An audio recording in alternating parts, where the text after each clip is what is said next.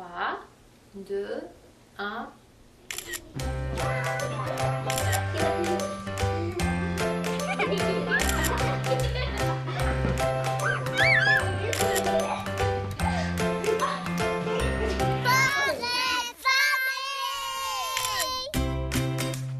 Bonjour à tous, euh, j'espère que vous allez bien. Marianne Paquette au micro avec vous pour la prochaine heure. Vous écoutez l'émission Portrait de famille sur Canal M, la dernière émission de cette saison 2017 que j'ai eu le grand plaisir, je dirais surtout le grand privilège d'animer et d'accompagner ces familles incroyablement attachante, généreuse, au parcours riche et inspirante. Et parce que souvent, la conclusion de cette émission est très, très rapide. J'en profite euh, en ce moment dans l'ouverture de cette émission pour vous saluer et euh, de vous remercier d'avoir été présent au rendez-vous.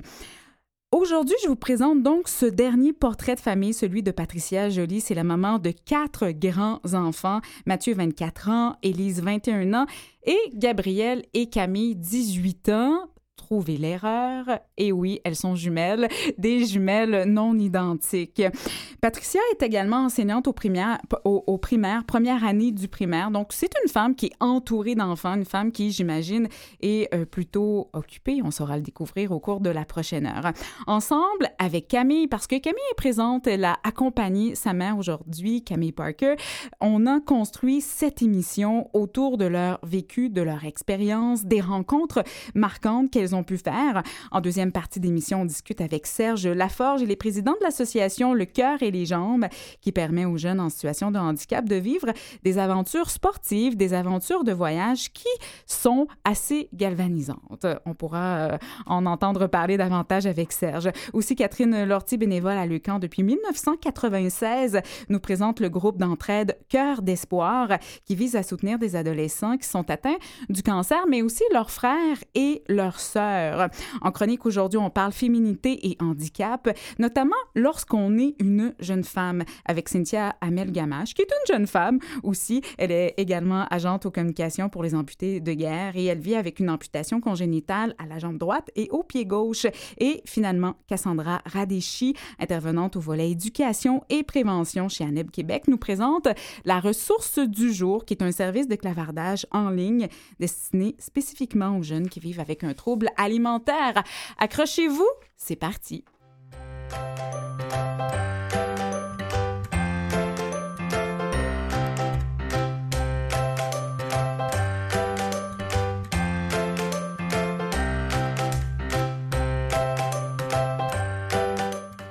Camille Parker, bonjour. Bonjour. Merci d'être là. Ça fait plaisir. On se connaît un petit peu parce que tu es venu présenter l'association Le Cœur et les Jambes il y a quelques semaines de ça dans le cadre d'une autre émission ici, association dans laquelle tu t'impliques. Euh, bon, à laquelle aussi tu participes, tu fais des activités sportives avec eux, tu as voyagé, tu es allé au Maroc pour le marathon des sables. Et Camille, on a eu un petit crush sur toi ici. Et on s'est dit, on pourrait la réinviter pour Portrait de famille. Et là, tu nous amènes ta mère en Bonnie. Donc, on est euh, doublement chanceux ici de vous avoir. Bonjour, bonjour Patricia Joly. Bonjour. Merci d'être là. Maman de quatre enfants, on le disait en introduction, Mathieu, Élise, Gabriel et Camille. Une vie assez mouvementée, j'imagine, Patricia. Maman très, très occupée, surtout avec un travail à temps plein. Oui, voilà. Camille, Comment tu nous décrirais ta mère? Euh, ma mère, euh, c'est euh, une femme qui, qui prend soin de sa famille, qui essaie de, la, la, mettre ensemble le plus possible. Elle pense à nous, à nous chérir comme une mère devrait le faire. Donc, c'est grâce à elle si vous semblez si unis, notamment sur cette magnifique photo. Oui. c'est toi qui l'as choisie, Camille? ben, avec l'aide de ma mère aussi. Vous êtes où? Qui peut, qui peut nous la décrire? Euh, moi, je peux la décrire. Euh, dans le fond, c'est, cette photo-là a été prise euh, près de l'Acropole, en Grèce. C'est un voyage que Camille a choisi. c'était suite à notre, notre grand, grand, grand défi qui a été, dans le fond, la maladie de Camille. C'était un moment où Camille avait repris ses forces, où elle était devenue de encore plus autonome. Donc, c'est une, photo qui représente beaucoup pour la famille. C'est une photo qui représente, dans le fond, le retour à la vie normale de la famille reprendre ses forces après cet ouragan que vous avez vécu.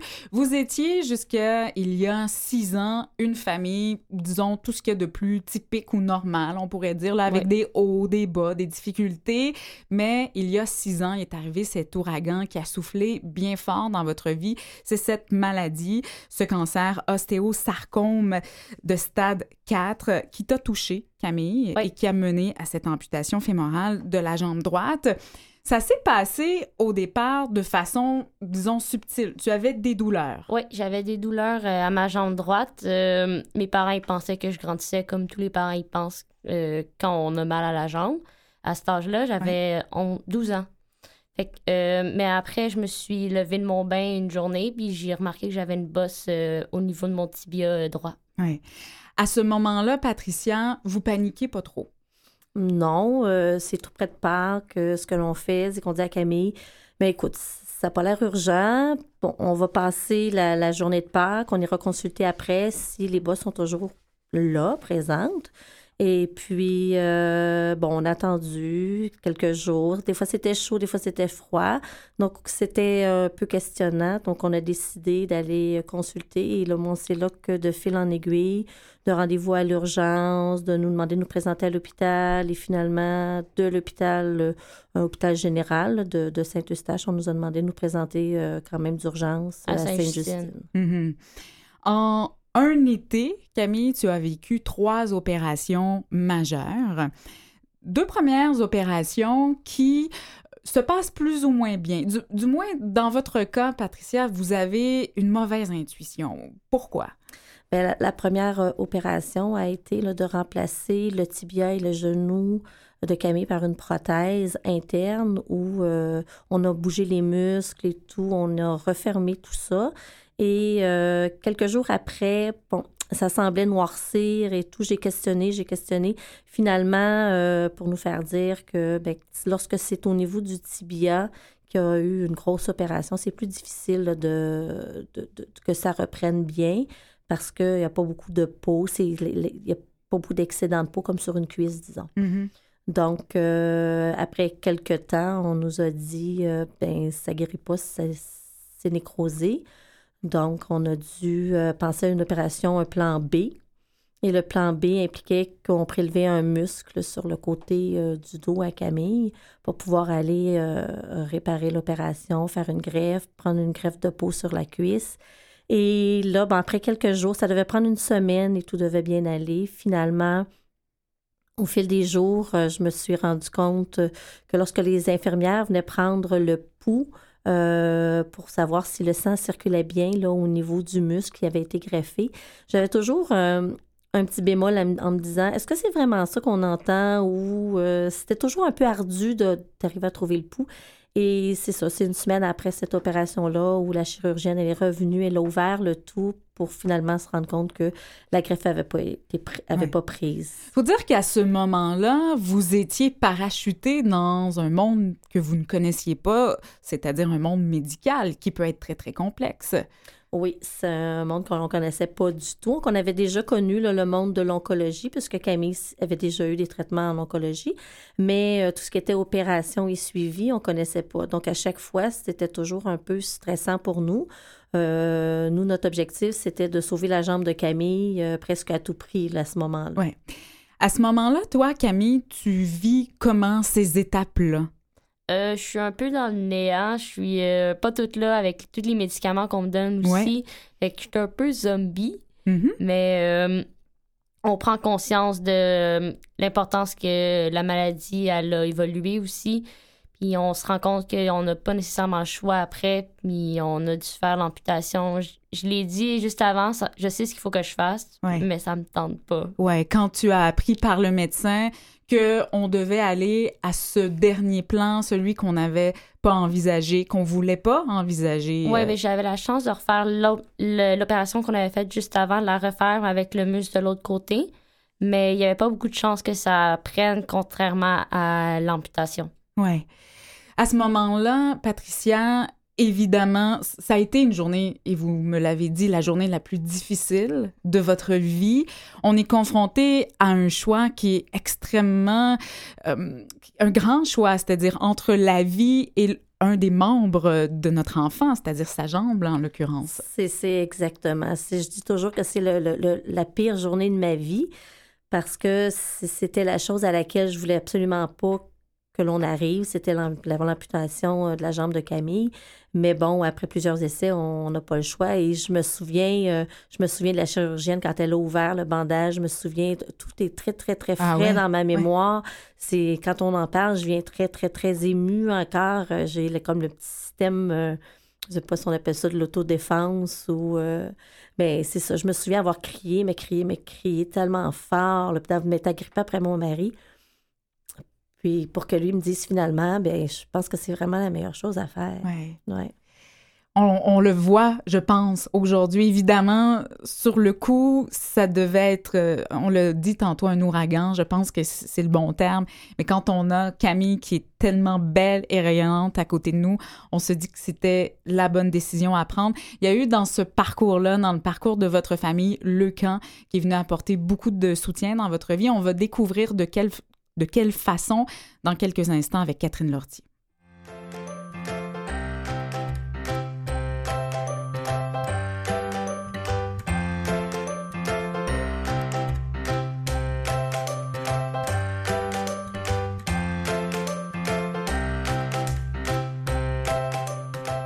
Catherine Lortie, bonjour. Oui, bonjour. Vous avez entendu, je pense, les dernières phrases de Camille et Patricia Lecan qui a accompagné cette famille, la famille Parker Jolie, avec ce groupe d'entraide qui est Cœur d'espoir. En quoi consiste ce groupe-là, Catherine Lortie? C'est un groupe d'entraide pour euh, les adolescents de 12 à 18 ans qui sont membres de Leucan, ainsi que leurs frères et sœurs qui ont la même catégorie d'âge. Donc, on accueille euh, les jeunes dans des activités socio-récréatives.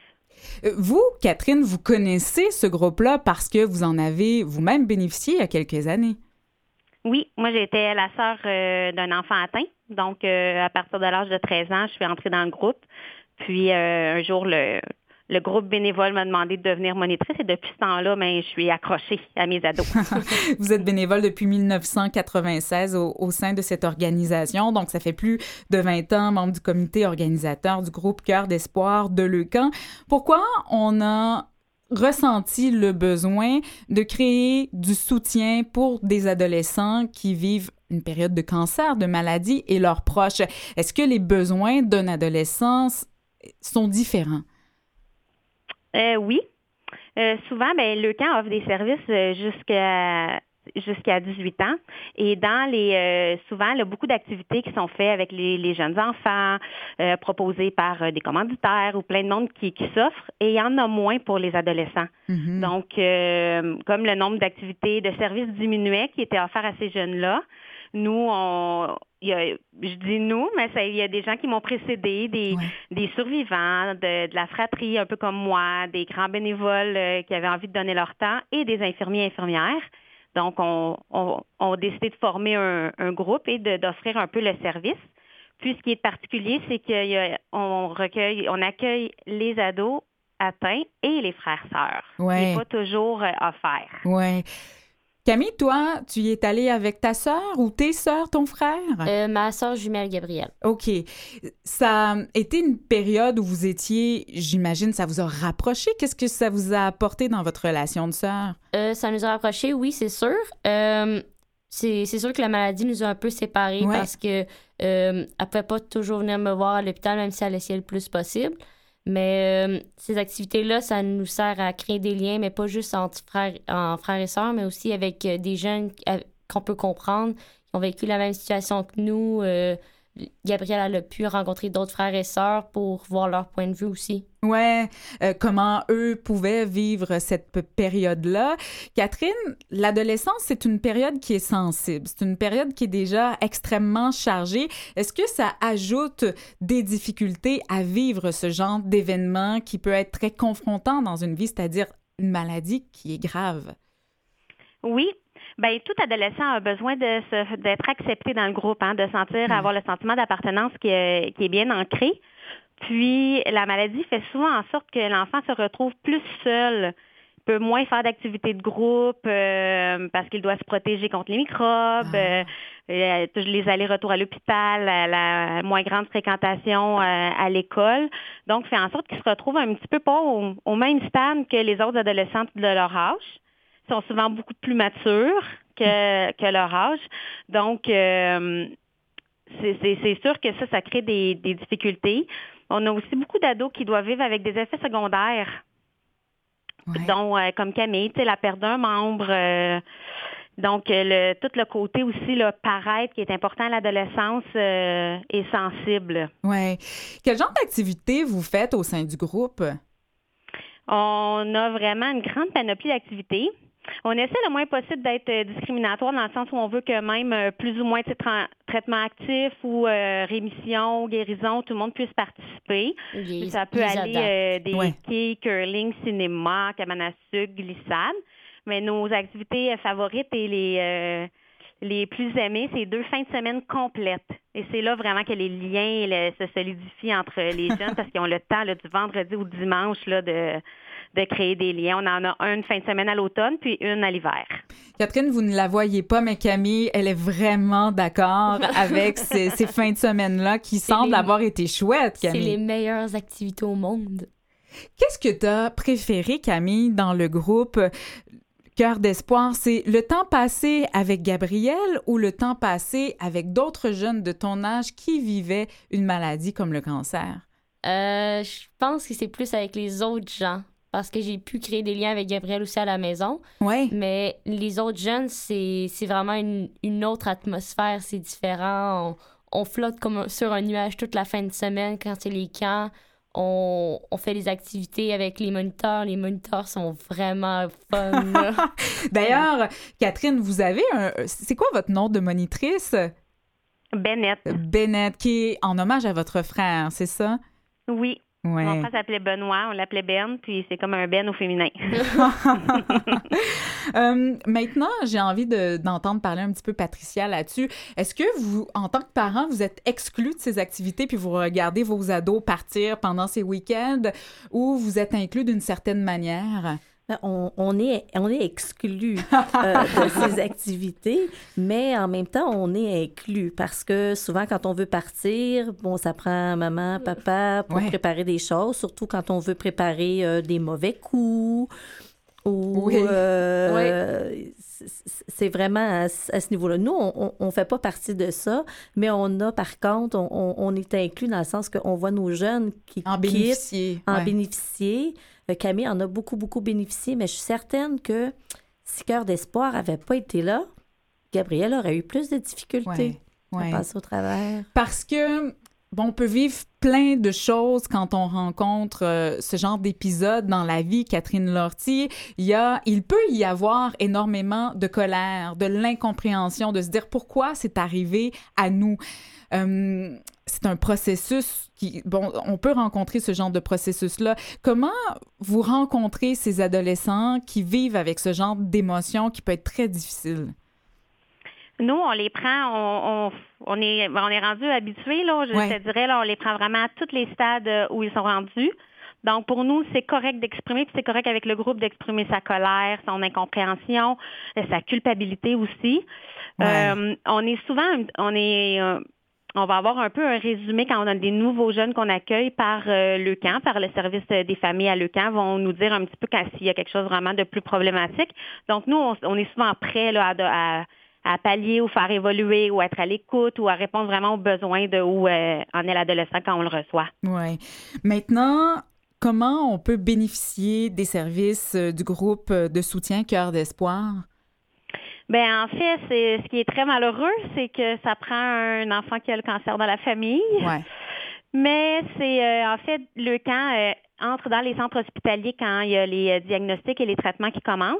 Ils se font connaître. Puis quand la famille devient membre, automatiquement, une fois qu'elle est entrée dans le système informatique, ben il y a un petit pop-up qui sort qu'il y a un, adolescent d'entre 12 et 18 ans et il reçoit automatiquement nos invitations. Lecamp.qc.ca pour en savoir davantage. Pour vous, Catherine Lortie, en terminant, ça a eu tellement d'impact que vous avez décidé de vous y impliquer depuis maintenant 21 ans. Euh, est-ce que c'est une façon de faire son deuil d'un, épisode qui, qui est dramatique, qui est extrêmement douloureux? Oui, c'est aidant. Je pense que ça m'aide encore à le faire, à continuer, parce que c'est jamais fini. Il faut toujours continuer à vivre avec ça. On en perd, malheureusement encore, mais ils nous apportent tellement leur vitalité, leur. Euh, c'est enrichissant de les voir aller, leur force. Euh, c'est incroyable. Ben, on vous difficile euh, décrocher. on vous souhaite une belle saison, Bennett, euh, Catherine, Catherine Lortie. Camille, pour toi, c'est fini ou tu pourrais y retourner? Euh, ben pour moi, il reste les camps d'été de Leucan jusqu'à 21 ans. Sinon, j'aimerais ça m'impliquer comme bénévole plus tard. Ah, ça serait vraiment un bel atout pour ce groupe de soutien. Catherine Lortie, membre du comité organisateur du groupe Cœur d'espoir de Lucan. Salutations pour votre travail extraordinaire. Merci, Catherine. Merci. Merci. Au revoir. Au revoir.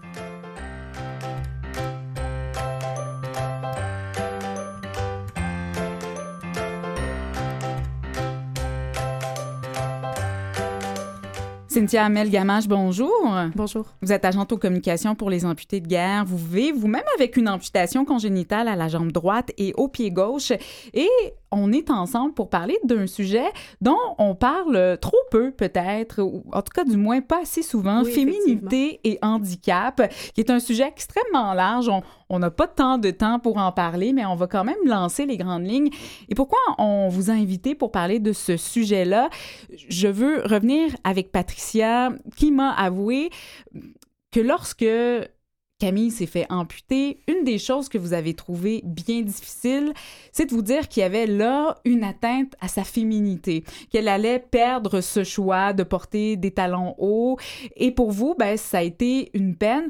Toi, Camille, tu l'as vécu comment, ça?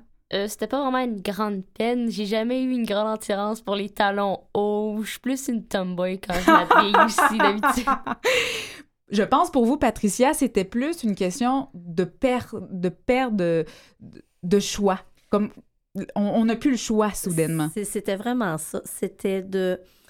C'est qu'avant son amputation, Camille pouvait avoir le choix d'acheter peu importe la chaussure, peu importe le vêtement.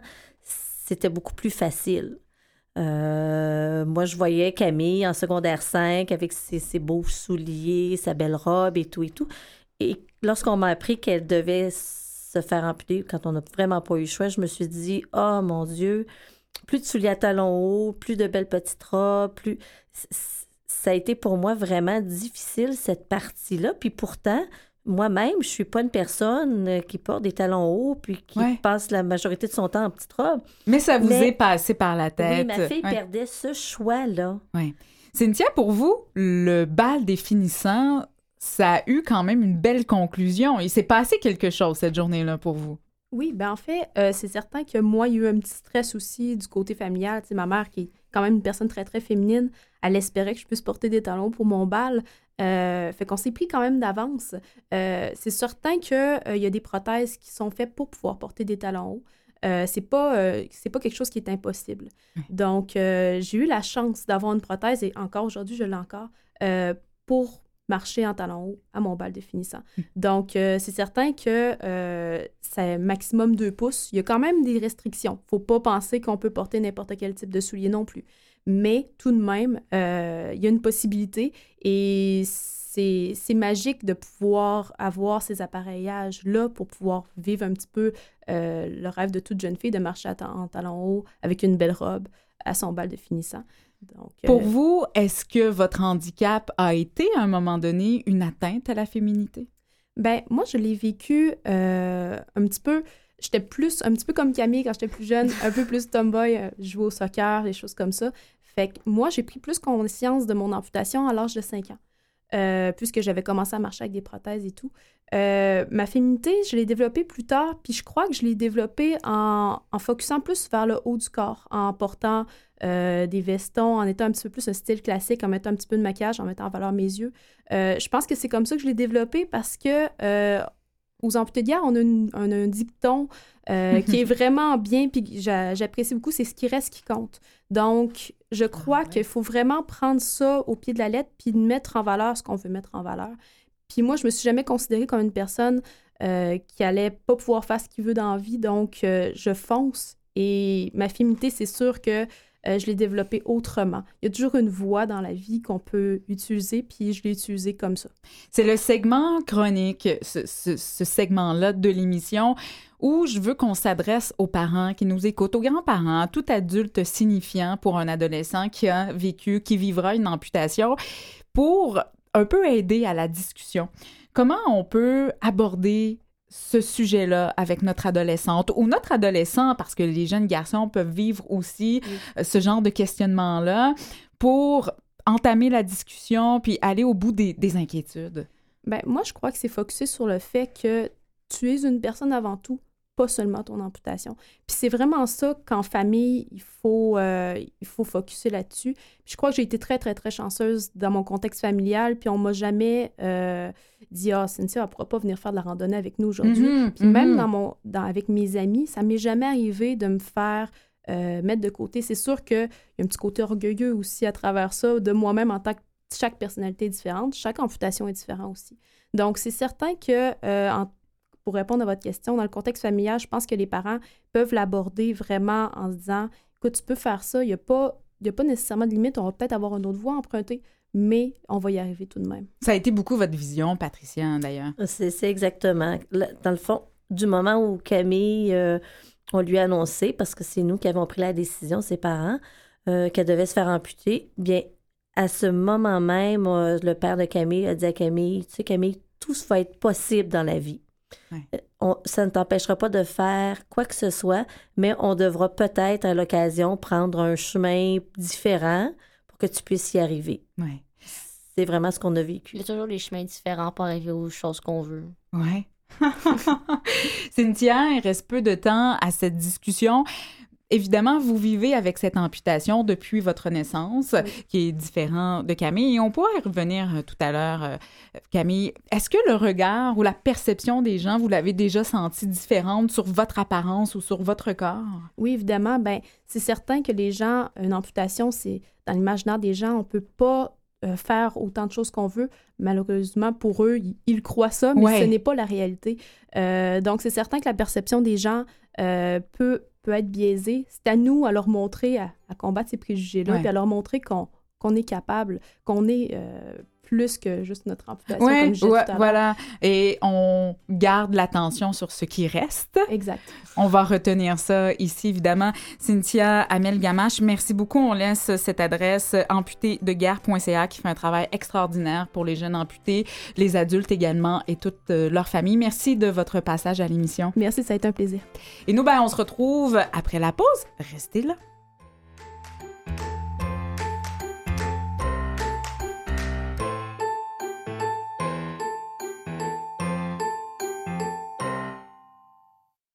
Vous écoutez Portrait de famille avec Marianne Paquette. Deuxième partie de cette émission en compagnie de Camille Parker et de Patricia Joly. Mesdames, ça se passe toujours bien? Oui. Disons que Camille est là pour rassurer sa mère un petit peu. Je vous rappelle ce qui s'en vient en deuxième partie d'émission. On parlera avec Cassandra Radéchi. Elle travaille du côté d'ANEB Québec et on parlera de ce nouveau service de clavardage en ligne destiné spécifiquement aux adolescents, aux jeunes qui vivent avec un trouble alimentaire et également Serge Laforge, lui, président de l'association Le Cœur et les Jambes, nous présente cette association qui permet à des jeunes en situation de handicap de vivre des activités sportives, que ce soit sport d'élite ou sport plus récréatif. Mais on est de retour avec cette discussion entre nous trois, mesdames. Je veux parler, Camille, et on en parlait tout à l'heure avec Cynthia de, des amputés de guerre, à cette perception-là que les gens peuvent avoir sur notre corps lorsqu'on a vécu une amputation. Toi, as-tu le sentiment ou as-tu ressenti que le regard sur toi avait changé après? Euh, le regard n'a pas tant changé. C'est sûr que j'ai remarqué qu'il y a beaucoup de gens qui me regardent dans la rue. Ouais. L'été, j'appelle ça la saison des regards. Parce Ouais. que tout le monde m'observe, que ce soit dans le métro, dans la rue. Les gens sont curieux. Oui. Est-ce que toi, ça te dérange? Non, j'ai. Ben, au début, un peu. Ouais. Mais euh, on s'y fait. On n'a pas bien le choix non plus. Fait qu'à la fin, on, on le remarque plus vraiment. Ouais. Et on en profite pour faire des rencontres, j'imagine, aller au-delà du malaise que ça peut créer. Oui, puis c'est sûr que des fois, euh, les petits-enfants, des fois, ils, Ben oui. ils observent, qu'on essaie de leur expliquer aussi un peu. On leur explique que c'est pas, euh, ça fait pas mal ni rien. Euh, Mhm. on, on les, on les met dans le- contexte pour qu'ils soient exposés à ça plus tard aussi. Ouais. As-tu déjà regardé en arrière? C'est-à-dire, est-ce que ça t'arrive des fois de dire Ah, qui j'étais avant ou euh, qu'est-ce que je serais devenue si c'était pas arrivé dans ma vie, ce cancer? Euh, oui, mais à chaque fois que j'y pense, je me dis que ma vie serait moins intéressante. Hmm. Parce que j'ai vécu tellement de belles choses euh, avec mon cancer, avec euh, toutes les expériences que j'ai vécues. Je trouve que si- ma vie maintenant est beaucoup mieux que si elle aurait été, euh, si elle avait été avec mes deux jambes. Ouais. Allez-y, Patricia. J'ai j'ai la même impression que Camille. Le- cette maladie, avec en plus de l'amputation, nous a permis de rencontrer tellement de gens extraordinaires qui, dans notre petite vie quotidienne que l'on avait avant, on n'aurait jamais rencontré ces personnes-là. Ouais. On connaît des gens des continents euh, autres, puis on est amis avec eux. là. Ouais. Vous avez eu aussi de merveilleuses étoiles sur votre chemin, Patricia. Vous m'en avez parlé de ces gens-là qui ont été présents quand on s'y attend pas, qui nous font cette surprise-là, ce soutien-là qui est très, très fort. On a eu vraiment beau- beaucoup d'aide. On a eu plusieurs, bon, plusieurs associations qui, qui sont arrivées dans notre vie, qui nous ont aidés. On a eu des personnes que l'on a rencontrées, comme entre autres euh, la, la chirurgienne, euh, ben, une, euh, Une étudiante. une étudiante. euh, Cette Mathilde. cette ouais. Mathilde. Exactement. La fameuse. qui nous a vraiment donné un bon coup de pouce, euh, surtout lors de l'amputation, parce qu'elle, elle avait accompagné là, une jeune athlète euh, aux Paralympiques. Donc, euh, ça, ça a vraiment été, je dirais, un élément déclencheur pour nous, nous dire à nous, les parents de Camille, que tout était possible, Ouais. que ça s'arrêtait pas là, parce que c'était un peu l'impression qu'on avait. Oui, Patricia, votre deuil, il s'est fait en étapes, évidemment.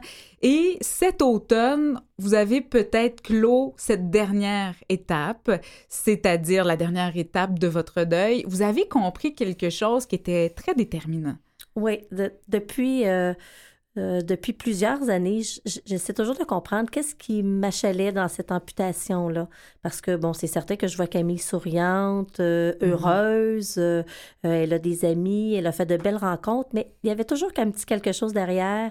Et c'est vraiment après avoir vu une vidéo, après avoir, après que mon conjoint ait accompagné Camille au centre de réadaptation à Montréal, Lindsay Gingras, euh, que là, j'ai compris. En regardant une vidéo, j'ai vu qu'il existait une prothèse qui permettait à Camille d'aller euh, dans l'eau, courir, marcher, tout ça Monter et avec... descendre les marches comme tout le monde le fait, parce que moi, je les monte différemment. Je les monte comme un enfant le ferait une marche à la fois. Mhm, mhm. Donc, c'est- c'est c'est à la vue de cette prothèse-là que j'ai compris que Camille, ce qu'elle avait perdu de la journée de son amputation, c'était sa spontanéité. De pouvoir dire, l'autobus court au coin de la rue, et puis... euh, Je peux courir peux après, courir, ouais. puis aller, aller, aller, aller- à me rendre au coin rapidement. Ça, Camille, elle peut pas le faire. Euh, je dois monter en haut rapidement euh, à coup de deux, trois, deux marches. Je peux le faire, je peux descendre, je peux aller au glissade d'eau. Nous, c'est des choses que notre famille, on peut plus faire avec Camille parce que justement, ce, serait trop laborieux. Parce que pour descendre, ça lui prend une prothèse de natation, Mm. puis pour monter, ça lui prendrait soit une prothèse de course ou une prothèse de marche. Est-ce que ça a été apaisant de faire cette réalisation-là? Oui, c'est, c'est, ça a vraiment clos, euh, euh, dans le fond, ce qui me dérangeait. Là, Ouais. maintenant, je suis, je suis sereine. Euh, Camille est heureuse. Puis euh, là, je sais maintenant euh, vers quoi je dois aller, dans le fond, pour Ouais. que Camille puisse retrouver cette spontanéité qu'elle a perdue. Et on, on va y revenir dans quelques instants vers où vous voulez aller, Patricia, parce que c'est très, très clair pour vous. Tout à l'heure, pendant la pause, vous avez dit quelque chose qui, qui a vraiment retenu mon attention et à Mathieu aussi en régie, je pense. Nous, on est une famille bien ordinaire, mais je sais pas qu'est-ce qui se passe. Tout le monde s'intéresse à nous ces temps-ci.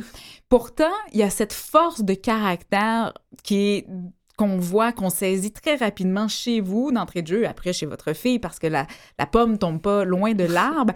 Est-ce que un épisode comme ça, donc qui amène une maladie, qui amène, on a parlé de l'ouragan tout à l'heure, ça développe ça ou vous avez toujours eu cette foi-là, cette force de caractère, le désir de travailler, puis de dire que ça va, ça va aller, ça va se passer? Moi, je viens d'une famille de parents très travaillants. Mon père travaillait énormément. Moi-même, euh, je pense que j'ai hérité du gène travaillante de mon père, finalement. Et puis, euh, mais on, était vraiment une petite famille calme, mais vraiment calme. Camille, avant... Je, je parlais pas avant. Ouais. Elle, disait pas un mot. Elle était très, très discrète. Et ben, du moment où Camille a eu la maladie, ben, on a mis notre, notre uniforme de, de, combattant, dans le fond, parce que c'était pas seulement Camille qui devait combattre l'ennemi, c'était la famille. La famille. Donc, on, c'est notre fierté. Notre fierté, c'est que Camille soit en vie aujourd'hui, qu'elle soit bien. Puis c'est vraiment, euh, c'est vraiment, on a mis un gros, gros costume de combattant tout le monde. Ça a dû t'aider, ça, Camille, pour la période de réadaptation, parce que ta mère me disait, j'ai travaillé fort pour qu'elle y mette aussi ses efforts, pour qu'elle réapprenne à marcher, à bouger. Cette, la force de caractère, ça t'a aidé. Oui, c'est sûr. Euh, on n'a pas le choix de, de, se mettre une carapace, euh, pas pour se cacher, mais pour s'endurcir, pour euh, passer à travers tout, tout ça. Réapprendre à marcher, ça c'est pas très facile faut mettre beaucoup d'efforts. Moi, j'ai eu la chance de réapprendre dans pas très longtemps, environ un an. Mhm. il y a des personnes, ça leur prend des années de réapprendre à marcher. Ouais. Oui, Patricia? Mais c'est exactement. Pendant le parcours de Camille, bon, juste au niveau de la physiothérapie, Camille a changé quatre fois de physiothérapeute. Et chaque fois, ça a été un bon moment parce que euh, Camille il y avait une physiothérapeute qui la connaissait pas, qui la prenait où elle était rendue et l'amenait le plus loin qu'elle pouvait. Mm-hmm, mm-hmm. La première que j'ai eue, elle, euh, elle voulait pas que je fasse beaucoup. Elle dit Ah, oh, t'es fatiguée. Ma mère voulait pas. non, non, non. non. Je veux parler de ce regard que vous avez vers l'avenir, Patricia. Il y a des victoires. Vous voyez ça en étapes, les victoires. Il y a eu de garder Camille vivante, évidemment, qu'elle puisse terminer son secondaire.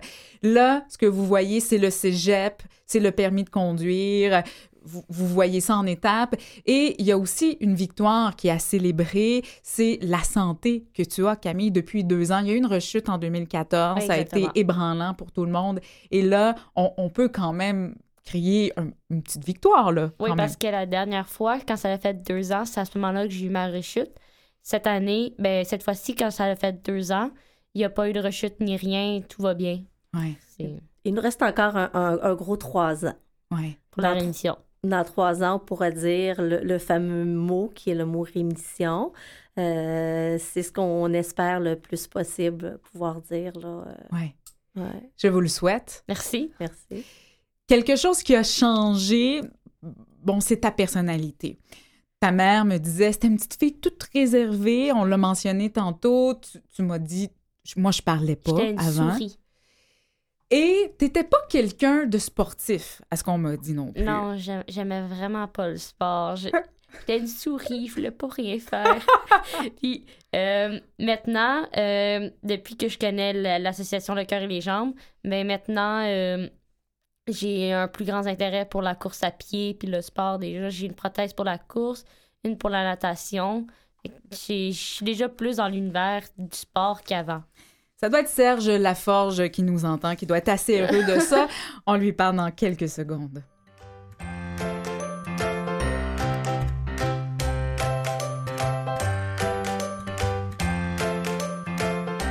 Serge Laforge, bonjour. Bonjour. Vous êtes président de l'association Le Cœur et les Jambes qui permet à des jeunes en situation de handicap d'être actifs. Vous avez entendu Camille qui était une petite souris maintenant et qu'on pourrait pas qualifier euh, ainsi. Ça doit faire plaisir d'entendre ça. Ben oui, c'est ça. Hein? C'est être le sport, c'est la vie, c'est notre continuité. C'est important pour nous de bouger. Mais moi, je suis un sportif. Notre famille, on est des sportifs à la maison. Euh, donc, quand tu vois quelqu'un qui partage les mêmes intérêts que toi, mais c'est bon. Hein? On dit toujours de bouger, c'est ça qui est important. Comme les cubes d'énergie que tous les enfants font avec euh, grâce à Pierre Lavoie. C'est ça le but. Mais en même temps, Camille, ça fait longtemps que vous la connaissez. Serge, c'était pas une sportive, elle n'était pas de type actif. Quelle intuition vous avez eue pour dire Oh, je vais aller la chercher pour qu'elle s'implique avec nous? Mais au, début, on, a une relation avec les, les, parents et les patients parce qu'il faut côtoyer les deux, puis il faut gérer les deux aussi euh, quand on travaille avec, euh, dans, la, dans la santé. Donc, euh, au début, je ne connaissais pas, je connaissais pas comme aujourd'hui Camille et, la famille. Mais euh, puis je savais pas qu'elle n'était pas sportive non plus à l'époque. mais j'ai découvert qu'effectivement, aujourd'hui, elle, elle, est placoteuse, elle a une, voix de vive. Mais qu'est-ce qui me fait choisir euh, comme ambassadrice euh, Camille, c'est qu'elle a une joie de vivre, justement. Euh, elle mord dans la vie à grande dents, puis à pleine puis il n'y a rien qui l'arrête c'est ça qui est agréable de, elle. Elle a des, défis à tous les jours, puis, puis elle s'en met des défis. c'est ça qui est agréable de, la côtoyer. Oui. Ce qu'il faut dire que j'ai pas mentionné, c'est que vous êtes technologue en médecine nucléaire au CHU Sainte-Justine. Donc, c'est comme ça que vous avez connu Camille. Et Serge, vous êtes bénévole au sein de l'association Le Cœur et les Jambes. C'est tenu de main de maître par des bénévoles, cette association-là. C'est ça. On est tous des, des, coureurs, des passionnés de, de course. Euh, on n'est pas tous des, des, des sprinteurs puis des, des, des champions.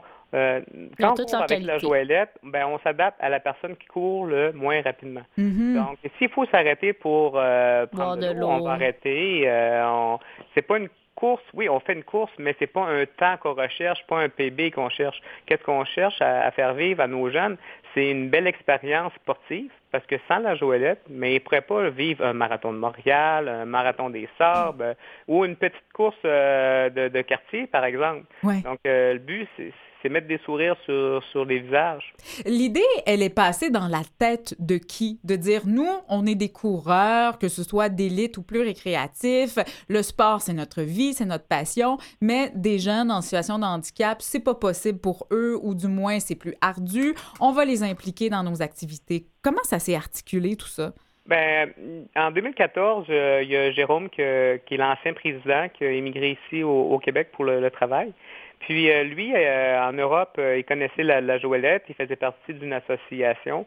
Puis dans, en 2014, ben, il n'y en avait pas au, Québec ni en Amérique du Nord. Et, donc, à ce moment-là, ben, lui a acheté une Joëlette. Puis par l'entremise de d'autres parents à l'école qui où les enfants les enfants se fréquentaient, mais il y en a d'autres qui faisaient des parents de la course. Puis là, ben, il a parlé du projet. Puis finalement, il y a d'autres personnes qui ont embarqué de, hmm. de, bouche à oreille. Puis par la suite, ben, moi, j'ai connu Jérôme via une collègue de travail. Euh, puis on m'a demandé est-ce que tu aimerais ça participer au marathon de Montréal hmm. avec euh, des jeunes? Donc c'est de là qu'a découlé le, puis après ça ben c'est un peu comme Facebook. Puis après ça vous êtes devenu le président. Et rien de moins. C'est ça, c'est ça. Quel est le profil Serge des bon on connaît Camille mais quels sont les autres jeunes? Quel est leur profil? OK.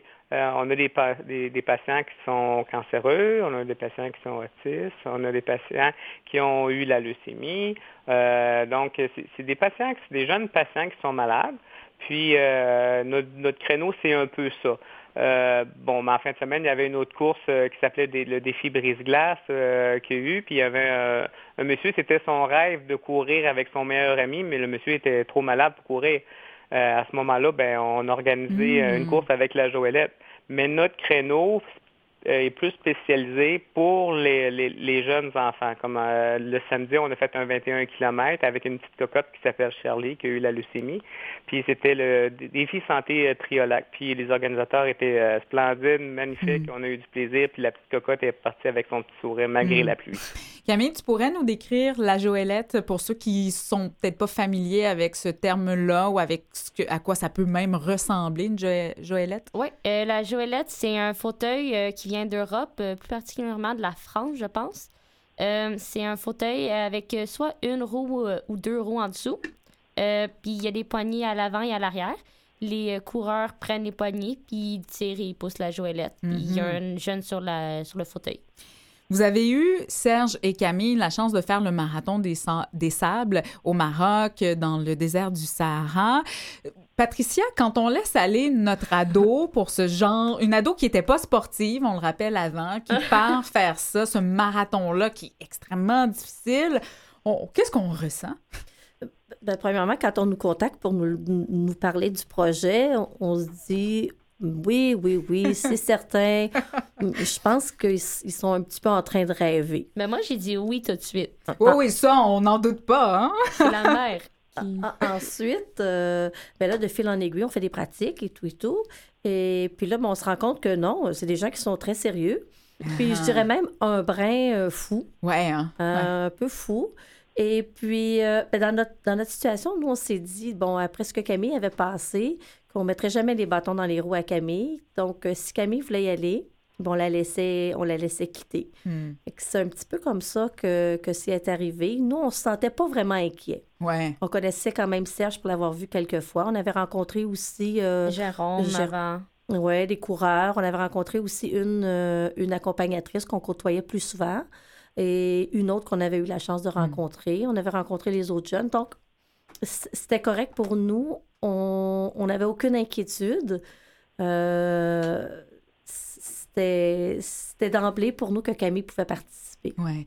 Camille, au-delà du marathon, qu'est-ce que ça t'apporte cette association-là, le cœur et les jambes, dans ton développement de jeune femme, mais aussi ton nouveau développement de sportive?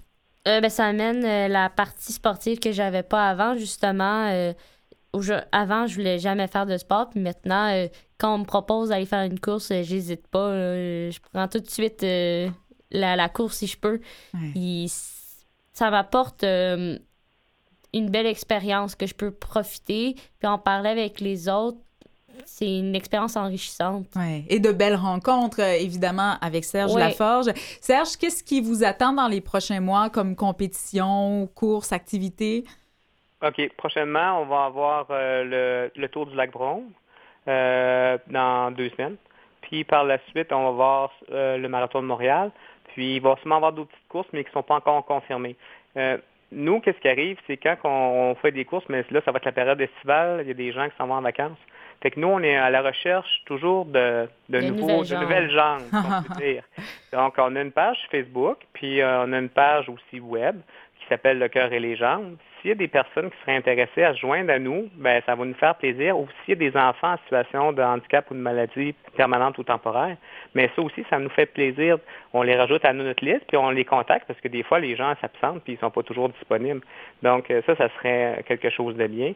Puis si, sur nos pages aussi, on a des vidéos qui vont démontrer c'est quoi nos courses, c'est quoi notre philosophie.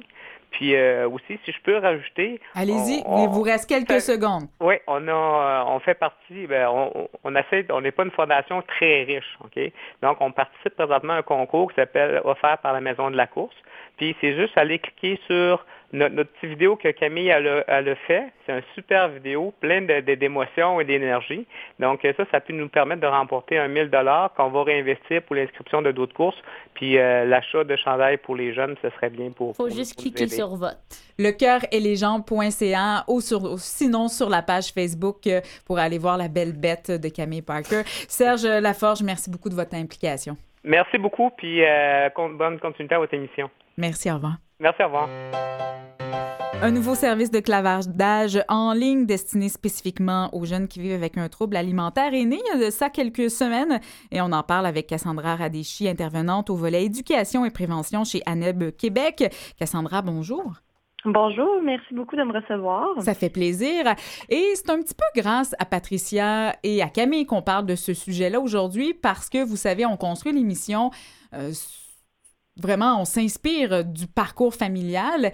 Et Patricia, Camille, lorsque elle a eu son diagnostic, ça a ébranlé tous les membres de votre famille. Peut-être que la personne qui a le plus réagi, c'est sa jumelle Gabrielle, et elle a eu des comportements qui vous ont un petit peu préoccupé à ce moment-là.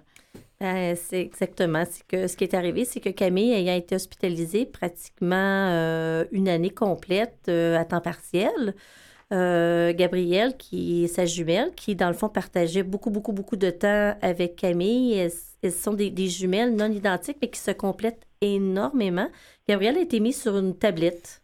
Mhm. carrément. On n'a pas pu s'occuper de Camille pendant ce, ce- ce 11 mois-là. C'est plutôt la, la plus grande sœur qui s'est occupée de Gabrielle. Au, retour, lorsque Camille, elle, euh, a pris son envol, où sa, sa santé s'améliorait tranquillement, mais Camille et Gabrielle, ce qui est arrivé, c'est que il y a eu comme un- un- une chute. Euh, on, communiquait moins bien avec Gabrielle, puis je me suis rendu compte qu'il y avait des, de la nourriture, des fois, qui disparaissait des armoires. Euh, il pouvait avoir un contenant de crème glacée qui disparaissait. On pouvait le retrouver sous son lit. Ouais. Euh, mais c'était jamais elle. Euh, on a trouvé comme ça beaucoup, beaucoup de nourriture qui était cachée, mais non mangée dans, dans- dans sa chambre. Puis, des fois, elle mangeait pas son dîner à l'école. Donc, euh, il y avait cette, cette, cette préoccupation du, de, de- le comportement de Gabrielle avait changé. Cassandra Radeski, eh, ce sont des signaux parmi tant d'autres pour les parents qui nous écoutent. À quoi on peut être attentif pour peut-être déceler un trouble alimentaire ou du moins avoir des signaux inquiétants et qui nous amènent à réagir? Oui, en fait, euh, ce que Madame a soulevé, c'est c'en est des signaux. Donc, euh, puis bravo d'avoir euh, d'avoir remarqué tout ça, puis d'avoir fait euh, en sorte que- qu'elle ait cherché de l'aide. Donc, bon, elle a parlé de, de cacher de la nourriture, de remarquer peut-être que que, que, que- que peut-être que la personne a des compulsions alimentaires ou qu'elle se cache pour manger de la nourriture. Ça peut être le fait qu'elle s'isole pendant les repas. Ça peut être bon, soit à l'école ou euh, les, repas avec la famille. Ça peut être si la personne est très anxieuse euh, pendant ces moments-là.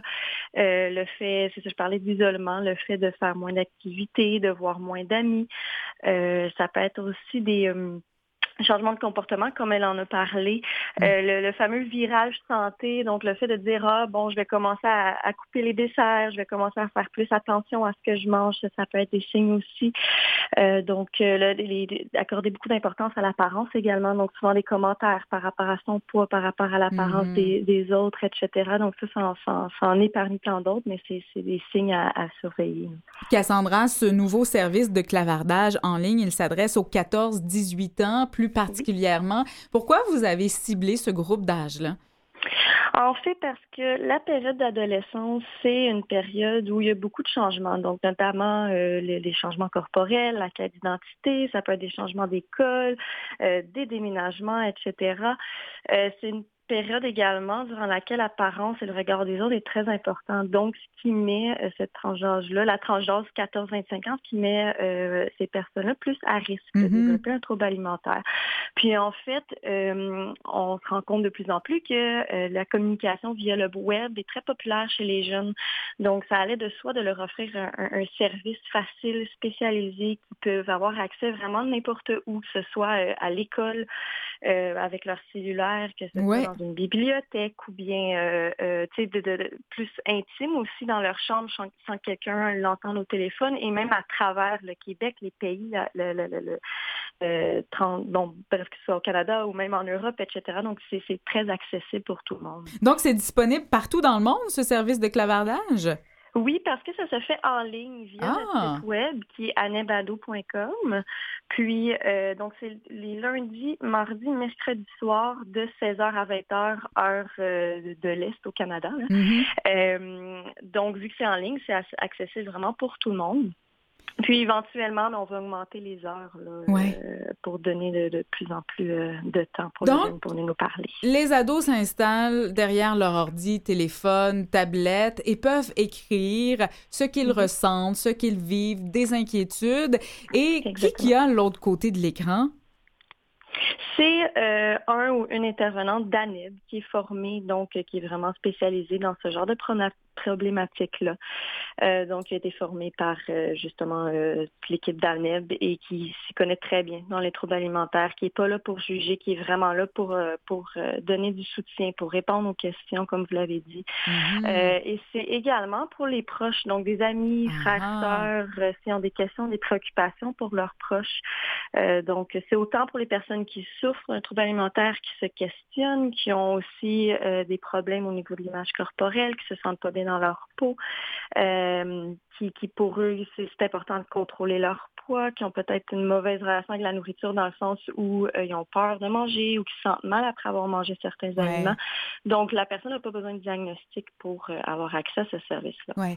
Et c'est une façon pour ANEB Québec, Cassandra, de travailler en prévention, ce qui était peut-être moins présent avant. On traitait quand l'ado, bon, la personne arrive à l'hôpital et que le problème est très, très clair, peut-être rendu un petit peu trop loin. C'est précieux, cette façon de prévenir et de voir les problèmes arriver. Oui, effectivement. Puis, euh, justement, de donner un service ponctuel comme ça, on peut, euh, on, peut attraper des jeunes peut-être qui sont au début de ou euh, justement qui se questionnent. Donc, pour bon essayer d'éviter, c'est sûr que c'est, n'est pas une séance que la personne va éviter de développer des troubles, mais c'est peut-être un premier pas aussi pour certaines personnes. Puis pour ce qui est de la prévention et l'éducation, on se déplace aussi dans les écoles pour faire des kiosques, des conférences, euh, notamment pour parler de tout ce qui est l'impact des médias sur le modèle unique de beauté, sur les euh, les, les euh, voyons, les, euh, voyons, ça sera pas long. L'image corporelle. oui, ouais, des régimes amaigrissants, etc. Ouais. Anebado.com. Camille, ta sœur, elle va mieux maintenant. Oui, elle va très bien. Mais ça serait un service que tu pourrais partager à des copines, à des copains s'ils avaient ce mm-hmm. problème-là. Oui, certainement. Oui, hein? Mm-hmm. c'est vraiment un très, très bel outil. Bravo à Aneb Québec, euh, Cassandra Radecki, euh, Radeski, pardon, euh, pardonnez-moi. J'ai vraiment massacré votre nom de famille, mais c'est Cassandra Radeski, intervenante au volet éducation et prévention chez Aneb Québec. Merci. Merci beaucoup. Au revoir. Au revoir.